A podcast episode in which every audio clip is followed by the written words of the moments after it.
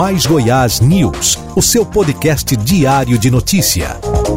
Olá para você que está aí do outro lado. Eu sou o Murilo Soares e este é o Mais Goiás News. Por aqui você fica sabendo o que foi notícia em Goiás, no Brasil e no mundo. Nos próximos minutos eu te conto o que foi destaque nesta terça-feira, dia 20 de abril. Bora lá. Cidades. A taxa de ocupação de leitos destinados ao tratamento de pacientes com Covid-19 aqui em Goiás ficou em 76,7% na tarde de hoje, uma das menores desde o mês de fevereiro. A menor taxa de ocupação foi a de leitos de enfermaria, que está em 66%. Porém, a lotação de leitos de UTI está em 90,5%. De acordo com o boletim atualizado da Secretaria de Estado de Saúde, hoje Goiás tem 1.310 leitos para pacientes com Covid-19. Destes, 873 estão ocupados e 304 estão disponíveis. Há ainda 133 que estão bloqueados. Brasil.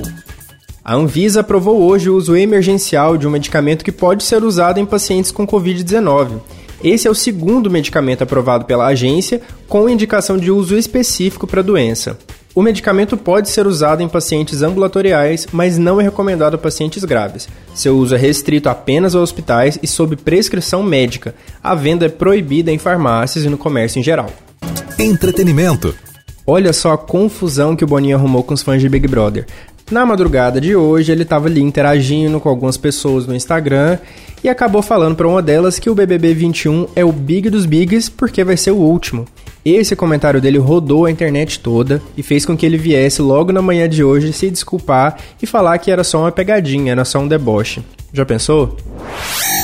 A jornalista Raquel Sherazade, demitida do SBT no final do ano passado, iniciou um processo na justiça no valor de cerca de 20 milhões contra a emissora. Ela, que foi âncora do principal jornal da casa por quase 10 anos, acusa o canal e o dono, Silvio Santos, de assédio, censura e fraude. A defesa de Sherazade aponta que a contratação dela como PJ, ou seja, pessoa jurídica, visava fraudar a legislação trabalhista, fiscal e previdenciária.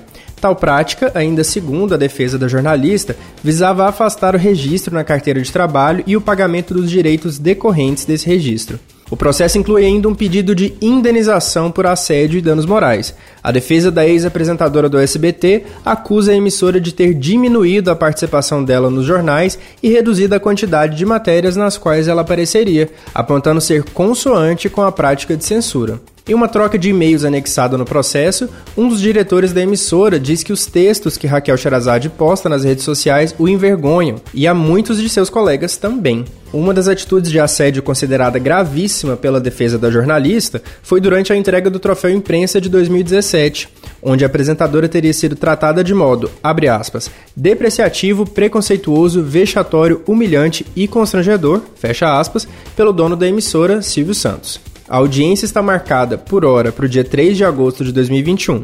A assessoria do SBT afirmou que não comenta nada sobre questões jurídicas e procurada, Raquel Sherazade não foi localizada para comentar o assunto. Fica por aqui o Mais Goiás News de hoje, terça-feira, 20 de abril de 2021. A apresentação foi minha, Murilo Soares, com trabalhos técnicos do Pedro Fernandes. Não se esqueça de seguir a gente no seu agregador de podcasts favorito e acompanhar nosso trabalho nas redes sociais, arroba Mais Goiás, tudo junto em todas elas, no Twitter, no Facebook e também no Instagram. Para você ler o conteúdo completo do que foi dito aqui hoje e também outras cocitas más, é só acessar o nosso site www.emaisgoias.com.br. A gente se vê por aqui na quinta-feira. Até mais! Mais Goiás News, todos os dias disponível nas plataformas de podcast.